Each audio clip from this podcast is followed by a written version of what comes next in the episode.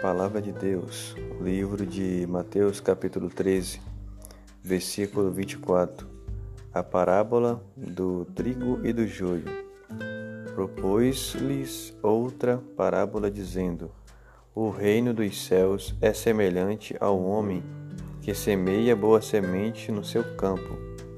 Mas, dormindo os homens, veio seu inimigo e semeou joio no meio do trigo e retirou-se. E quando a erva cresceu e frutificou, apareceu também o joio.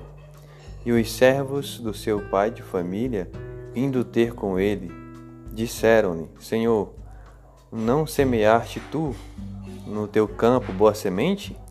Por que tem então joio? E ele lhes disse: Um inimigo é quem fez isso. E os servos lhes disseram: Queres, pois, que vamos arrancá-lo? Porém, ele lhes disse: Não, para que, ao colher o joio, não arranqueis também o trigo com ele. Deixai crescer ambos juntos até a ceifa, e, por ocasião da ceifa, direi aos ceifeiros: Colhei primeiro o joio, e atai-o em molhos para o queimar, mas o trigo ajuntai-o no meu celeiro.